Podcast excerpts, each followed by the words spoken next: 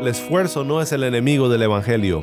El esfuerzo espiritual no amenaza, no compite con el anuncio del perdón de Dios para los pecados. Cuando nos esforzamos por mejorar nuestras vidas en nuestras propias fuerzas, esto sí se opone al mensaje del Evangelio, de que por solamente fe somos aceptados por Dios, unidos a Cristo, eternamente guardados para la salvación.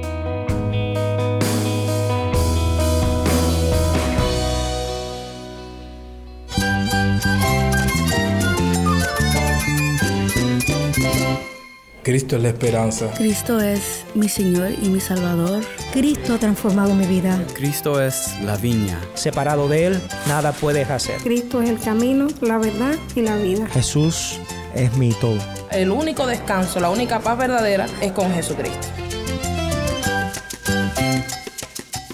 Estás escuchando a El Faro de Redención.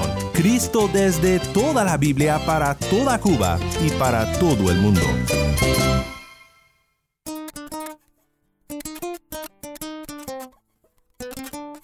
Hola, mi nombre es Daniel Warren. Gracias por acompañarme aquí en El Faro. La Navidad ya pasó y ahora comenzamos una nueva serie para este nuevo año que viene. La serie se titula Comenzando el año con Cristo. Y quiero pensar contigo acerca de cómo podemos hacer justo esto, comenzar el año 2021 con Cristo. Durante toda la semana oiremos las reflexiones de varios hermanos y hermanas en Cristo desde Cuba y también sus deseos para ti como oyente en este nuevo año que está por comenzar quiero compartir contigo ahora unas palabras de nuestra compañera Juni. Cuando termina un año siempre pensamos bastante sobre qué es lo que ha ocurrido en todo este tiempo. También pensamos en qué queremos para el próximo. Me gustaría mucho compartir mis deseos con los oyentes. Cuando pensamos en la obra de nuestro Señor en, la vida de sus hijos y de nosotros como iglesia, lo que hacemos es agradecer. Y pienso que agradecer todo lo que Él ha hecho en este año es lo primero que llega a mi mente. Más que eso, un deseo de que en el próximo año podamos crecer en relación con Jesús, que podamos disfrutar y deleitarnos más de esa compañía, de su presencia en nuestras vidas. Solo eso nos puede dar fuerza para que las situaciones que vengan podamos enfrentarlas con tranquilidad, con paz, porque sabemos que vienen momentos buenos de alegría, pero también vienen momentos a nuestras vidas que no son tan alegres y que Dios nos permita aferrarnos de sus promesas para poder enfrentar las situaciones duras que puedan llegar en este año que viene. Pero es bueno eh, estar también gozosos porque Dios nos ha permitido vivir un año más, vivir para servirle, para adorarle, contemplar su grandeza, compartir todo lo bueno que Él ha hecho con nosotros ese regalo lindo de amor que Él nos ha dado, compartirlos con otros. Y qué mejor que compartir ese Evangelio con personas que no lo han conocido. Pienso que eso sea un motivo como un reto, un desafío para el próximo año para el pueblo de Dios en Cuba. Y desear a todos que Él esté lleno de la presencia de nuestro Señor. Gracias Daniel por poder compartir este tiempo, gracias al Faro de Redención por la oportunidad de que palabras muy personales puedan llegar a muchos oyentes que a esta hora están sintonizando. Muchas gracias, Juni. Y es verdad, habrán luchas, habrán dificultades en este año que está por venir, pero habrá también gozo, paz y perdón en el nombre de nuestro Redentor Jesús. Hubo hace tiempo un gran pastor, un teólogo reconocido como uno de los más brillantes de la historia, que tan solo a los 19 años de edad se propuso varias resoluciones para su vida, no solo para el nuevo año, sino para meditar en ellas todos los días. Su nombre era Jonathan Edwards, y él se frustraba cuando no podía cumplir sus resoluciones en sus propios esfuerzos. Veremos hoy lo que finalmente entendió Edwards acerca del poder para cumplir nuestro llamado y cómo ese poder viene de Cristo y su Espíritu en nosotros. Quédate conmigo para aprender más acerca de esta dinámica desde la palabra de Dios. El faro de redención comienza con Vuelvo a ti, canta Alexis.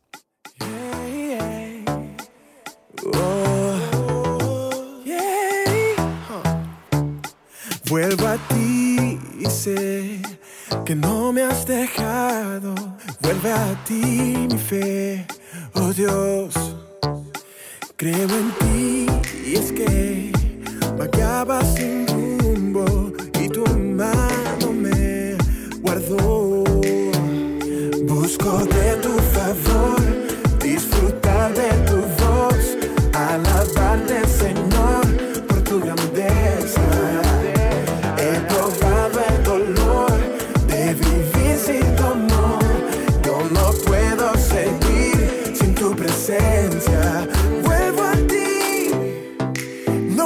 mirar atrás.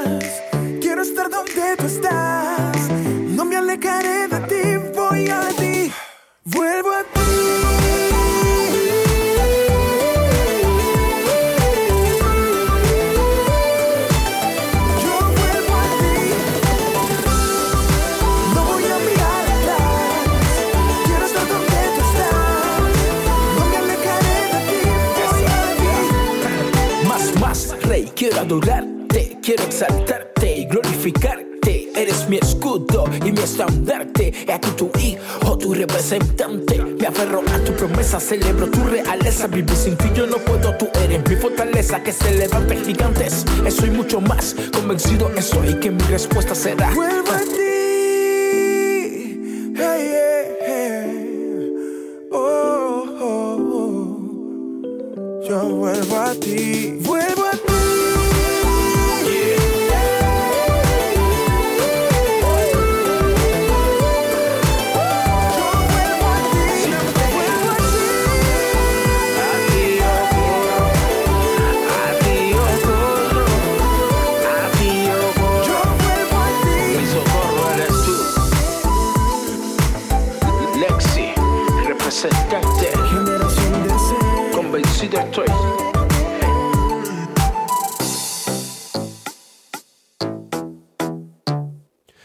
Vuelvo a ti, canta Alexis con representante y generación de C.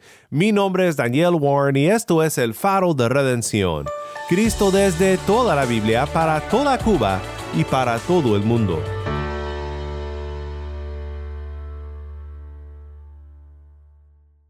Al comenzar cada programa en esta serie, vamos a escuchar una lista de resoluciones realmente impresionantes.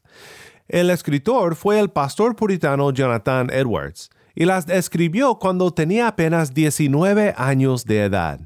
Escuchemos ahora cómo Edwards comienza esta colección y las primeras resoluciones que se propuso hacer. Estoy apercibido de la realidad de que soy incapaz de hacer cualquier cosa sin la ayuda de Dios. Humildemente le pido que por su gracia, que me permita mantener estas resoluciones hasta el punto que estén de acuerdo con su voluntad por causa de Cristo. Tomo la resolución de que voy a hacer todo aquello que piense que sea más para la gloria de Dios y mi propio bien, beneficio y placer durante mi tiempo, sin ninguna consideración del tiempo, ya sea ahora, tras millares de años, me resuelvo a hacer cualquier cosa que sea mi tarea y deber para el bien y la ventaja de la humanidad en general. Tomo la resolución de hacer esto sin importar cualquier dificultad que se me presente, ni cuántas ni qué tan grandes puedan ser. Tomo la resolución de estar continuamente dedicado a encontrar algunas nuevas ideas o inventos para promover las resoluciones antes mencionadas. Resuelvo que si alguna vez caigo o me vuelvo perezoso, de alguna manera que falle para no mantener estas resoluciones, me arrepentiré de todo lo que pueda recordar cuando recupere mi sensatez. Resuelvo nunca hacer ninguna clase de cosas, ya sea en el alma o cuerpo, menos o más, que tienda a minorar la gloria de Dios. Resuelvo nunca perder ni un momento de tiempo, sino aprovecharlo en la forma que más redituable sea posible. Resuelvo vivir con todas mis fuerzas mientras viva. Tomo la resolución de nunca hacer nada que me daría miedo hacer si se tratara de la última hora de mi vida. Resuelvo actuar en todos los aspectos, tanto en lo que hablo o hago, como si nadie hubiera sido tan vil como yo. y como si hubiera cometido los mismos pecados o hubiera tenido los mismos defectos o fallas que los demás. Y permitiré que el conocimiento de sus errores promueva ninguna otra cosa sino vergüenza para mí y mostrara solo una ocasión para confesar mis propios pecados y miseria a Dios. Tomo la resolución de pensar mucho en todas las ocasiones acerca de mi muerte y estar atento a todas las circunstancias que van ligadas a esa realidad. Me resuelvo, cuando sienta dolor, pensar en los dolores del martirio y del infierno. Tomo la resolución cuando pienso en cualquier teorema de la divinidad que haya que resolver y de inmediato hacer lo que pueda para resolverlo, si las circunstancias, claro está, no me lo impiden. Tomo la resolución de que si me deleito en algo como una gratificación para mi orgullo, vanidad o cualquier medida, inmediatamente lo rechazaré. Me determino que me esforzaré por encontrar objetos adecuados para ser generoso y caritativo. Me determino a nunca hacer ninguna cosa por venganza.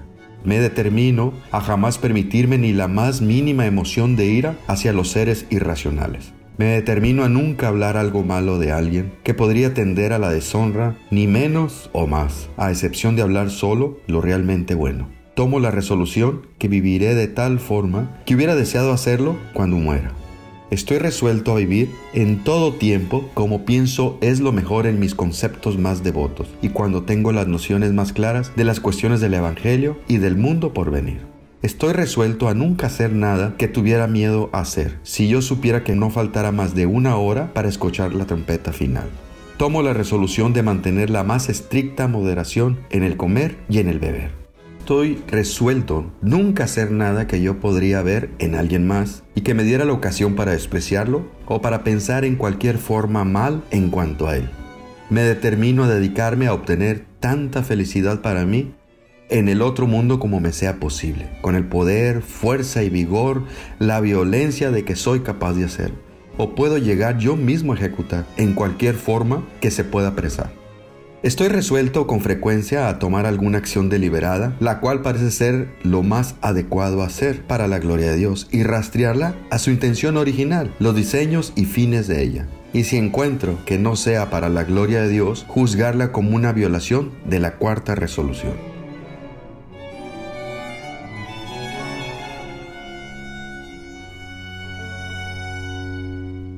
Esto fue Antonio de la Cruz, quien nos acompaña esta semana con la lectura de las resoluciones de Jonathan Edwards.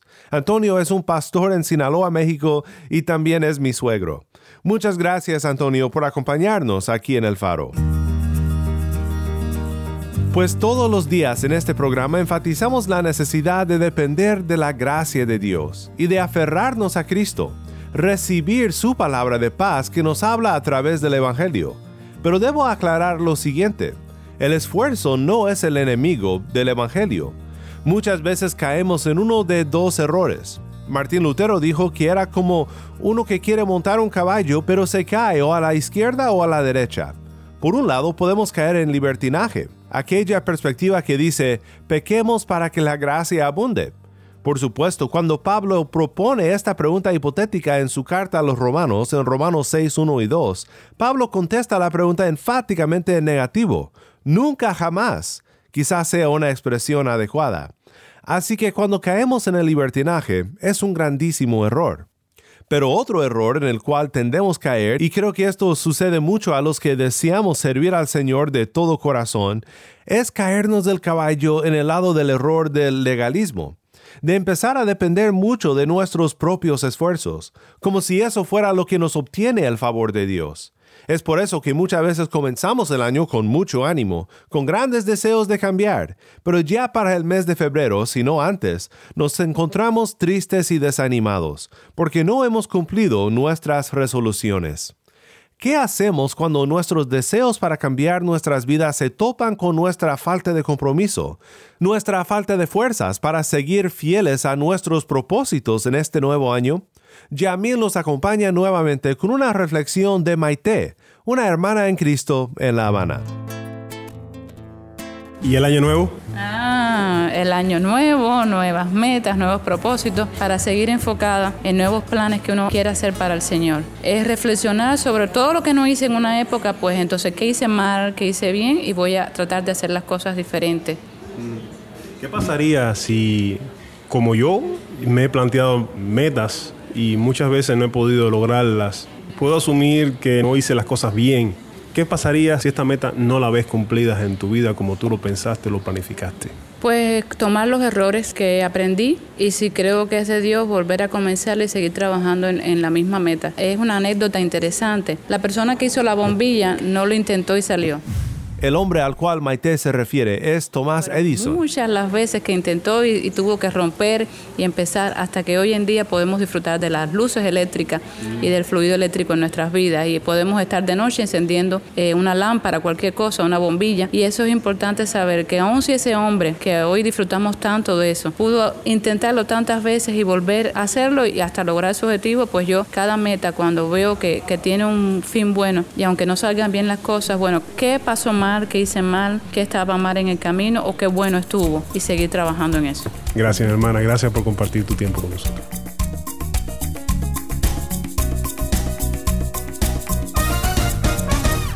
Lo que nuestra hermana Maite dice acerca de la perseverancia es totalmente bíblico, y quisiera compartirte algunos textos de la palabra de Dios que hablan acerca de esta perseverancia que debemos de ejercer en nuestros esfuerzos de ser más fieles al Señor en este nuevo fin. Pablo dice en 1 Timoteo 4, 7 al 8, Disciplínate a ti mismo para la piedad, porque el ejercicio físico aprovecha poco, pero la piedad es provechosa para todo, pues tiene promesa para la vida presente y también para la futura. También leemos sobre la necesidad de perseverar en hacer el bien en Gálatas 6:9, que dice, No nos cansemos de hacer el bien, pues a su tiempo, si no nos cansamos, segaremos. Y sobre todo nuestros propósitos y nuestros esfuerzos en esta vida deben de enfocarse en procurar ser más y más como nuestro Señor Jesús. Primera de Juan 2, versículo 6. El que dice que permanece en Él debe andar como Él anduvo. Pues pensando en las resoluciones de Jonathan Edwards, es interesante observar que aunque su lista de resoluciones es impresionante, no eran solamente para el año nuevo, sino para cada día de su vida. Él también enfrentó el desánimo y la frustración de no poder cumplir sus propósitos. En una biografía sobre la vida de Edwards, el historiador George Marsden dice lo siguiente. Una cosa era hacer una lista comprensiva e impresionante de resoluciones. Otra cosa era mantenerlas. Esto lo sabemos por su diario, en el que informó de sus esfuerzos de manera bastante regular durante el próximo año o dos. A pesar de que tomó nota de sus altas espirituales, su diario también registra muchos días de bajas, de caídas y la lentitud de la incapacidad para concentrarse en las cosas espirituales. ¿Qué vemos exactamente en el diario de Edwards que nos muestra su lucha con el desánimo y su incapacidad de ser siempre fiel a sus propósitos? El pastor Nathan Busnetz juntó algunas citas del diario de Edwards que ilustran su lucha. Dice Edwards, la semana pasada había caído tan bajo que me temo que iba a pasar mucho tiempo antes de que yo fuese recuperado. Me quedé muy bajo en la cuenta de la semana con respecto a mantener mis resoluciones. Encuentro a mi corazón tan engañoso que estoy casi desalentado de hacer más resoluciones. ¿En qué he sido negligente en la última semana? ¿Y cómo podría haber hecho mejor para ayudar a la condición espantosa en la que estoy hundido? Pues no sé tú, pero me puedo identificar con Edwards. A veces nuestros mejores esfuerzos son pésimos esfuerzos y no sabemos cómo cobrar ánimo, cómo obtener las fuerzas para seguir adelante. La respuesta de Edwards fue recordar que no dependía de sus propias fuerzas, sino del Espíritu Santo que obraba la santificación en su vida. Edwards escribió el 2 de enero 1722 descubro por experiencia que permitiéndome hacer resoluciones y hacer lo que quiero, con no tantas invenciones, todo es nada, y sin ningún propósito en absoluto, sin el movimiento del Espíritu de Dios. No debe depender de mí. Nuestras resoluciones pueden estar en el día más alto y sin embargo al día siguiente pueden estar en una condición miserable mortal. No en absoluto como la misma persona que lo resuelve por lo que es en vano resolver a menos que dependamos de la gracia de Dios. porque si no fuera por su simple gracia, uno puede ser un hombre muy bueno un día y uno muy malo el siguiente. Y unos días después Edwards escribió, me solía parecer a mí que no me quedaba mucho pecado, pero ahora yo entiendo que hay restos de un gran pecado. Sin la influencia del Espíritu de Dios, la serpiente antigua comienza a despertarse de su estado de congelación y vuelve a la vida.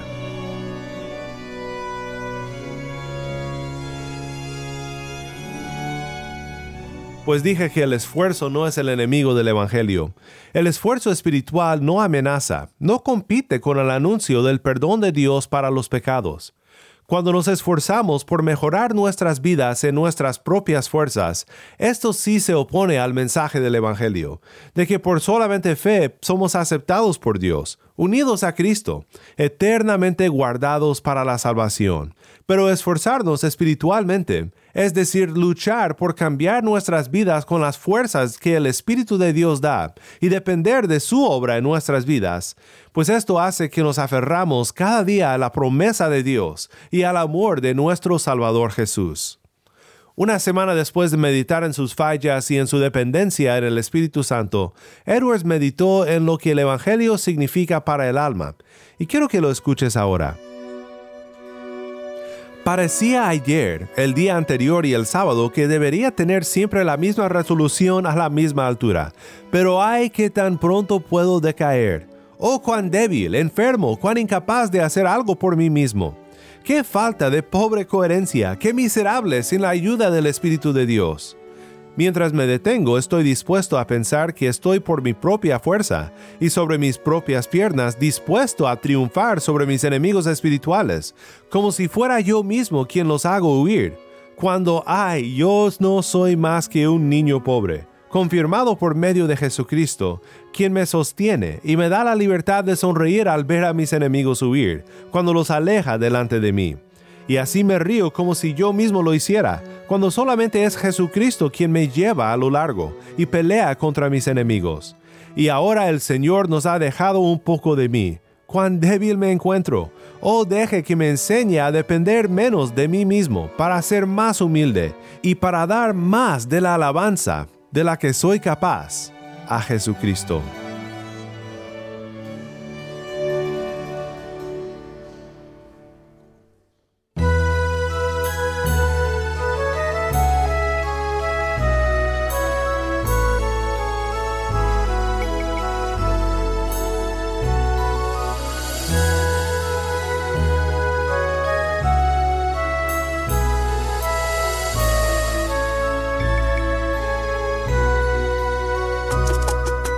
Veces quise hallar una esperanza.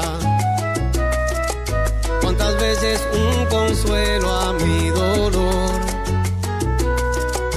Acudiendo a tantas cosas, y es que hay tantas. Como un barco que ha perdido su timón. Navegando en los errores de la vida vicios, gente mala y perdición. Tropezando sin hallar una salida, sin amor, nada de amor. Cuántas veces me faltó una mano amiga que me diera comprensión sin interés pensaba que todo lo merecía.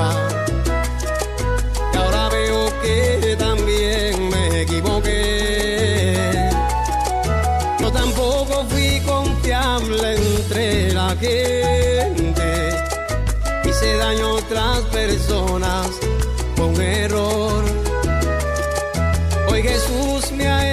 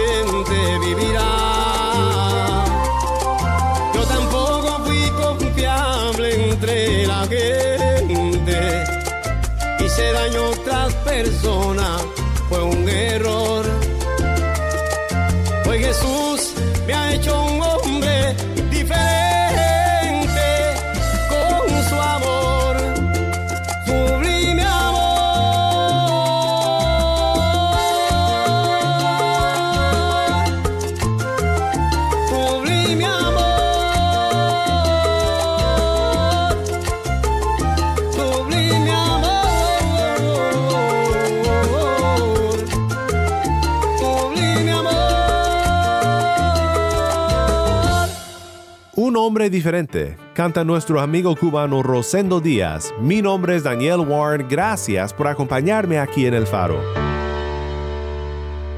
Es un gran privilegio para mí comenzar este nuevo año contigo en la palabra. Y una vez más, gracias Juni y gracias Maite por acompañarme aquí en El Faro. Siempre que comenzamos un nuevo año, todo lo que hemos hecho mal se nos viene a la mente, y junto con ello muchas nuevas metas también.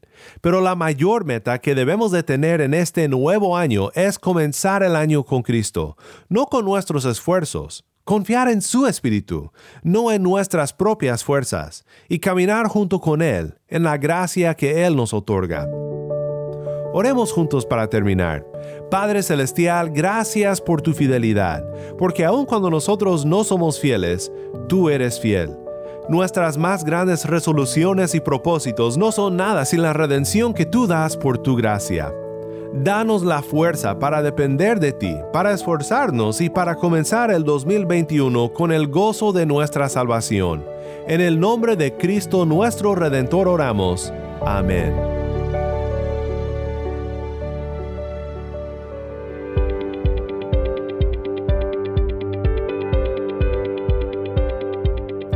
Si estás escuchando por el podcast, te quiero agradecer por tu ayuda en hacer que crezca la audiencia del faro. Sabemos que muchos han de estar compartiendo con otros sobre cómo seguirnos en el podcast en Apple Podcast, Google Podcast, Spotify o por otros medios, porque notamos la diferencia que ha hecho. Si no lo has hecho, te pido que compartas esta semana con un amigo sobre cómo puede escuchar el faro de redención en el podcast o en la página web. También estamos en WhatsApp. Nuestro número es 1786-373-4880. Nuevamente nuestro número de WhatsApp 1786-373-4880. Envíanos un mensaje de voz, nos encantaría saber de ti. Gracias una vez más por tu fiel sintonía. Para más información sobre este ministerio y sobre cómo puedes ser parte de nuestra misión de alcanzar a Cuba con el mensaje de Cristo en toda la Biblia, visita nuestra página web elfaroderedención.org. elfaroderedención.org.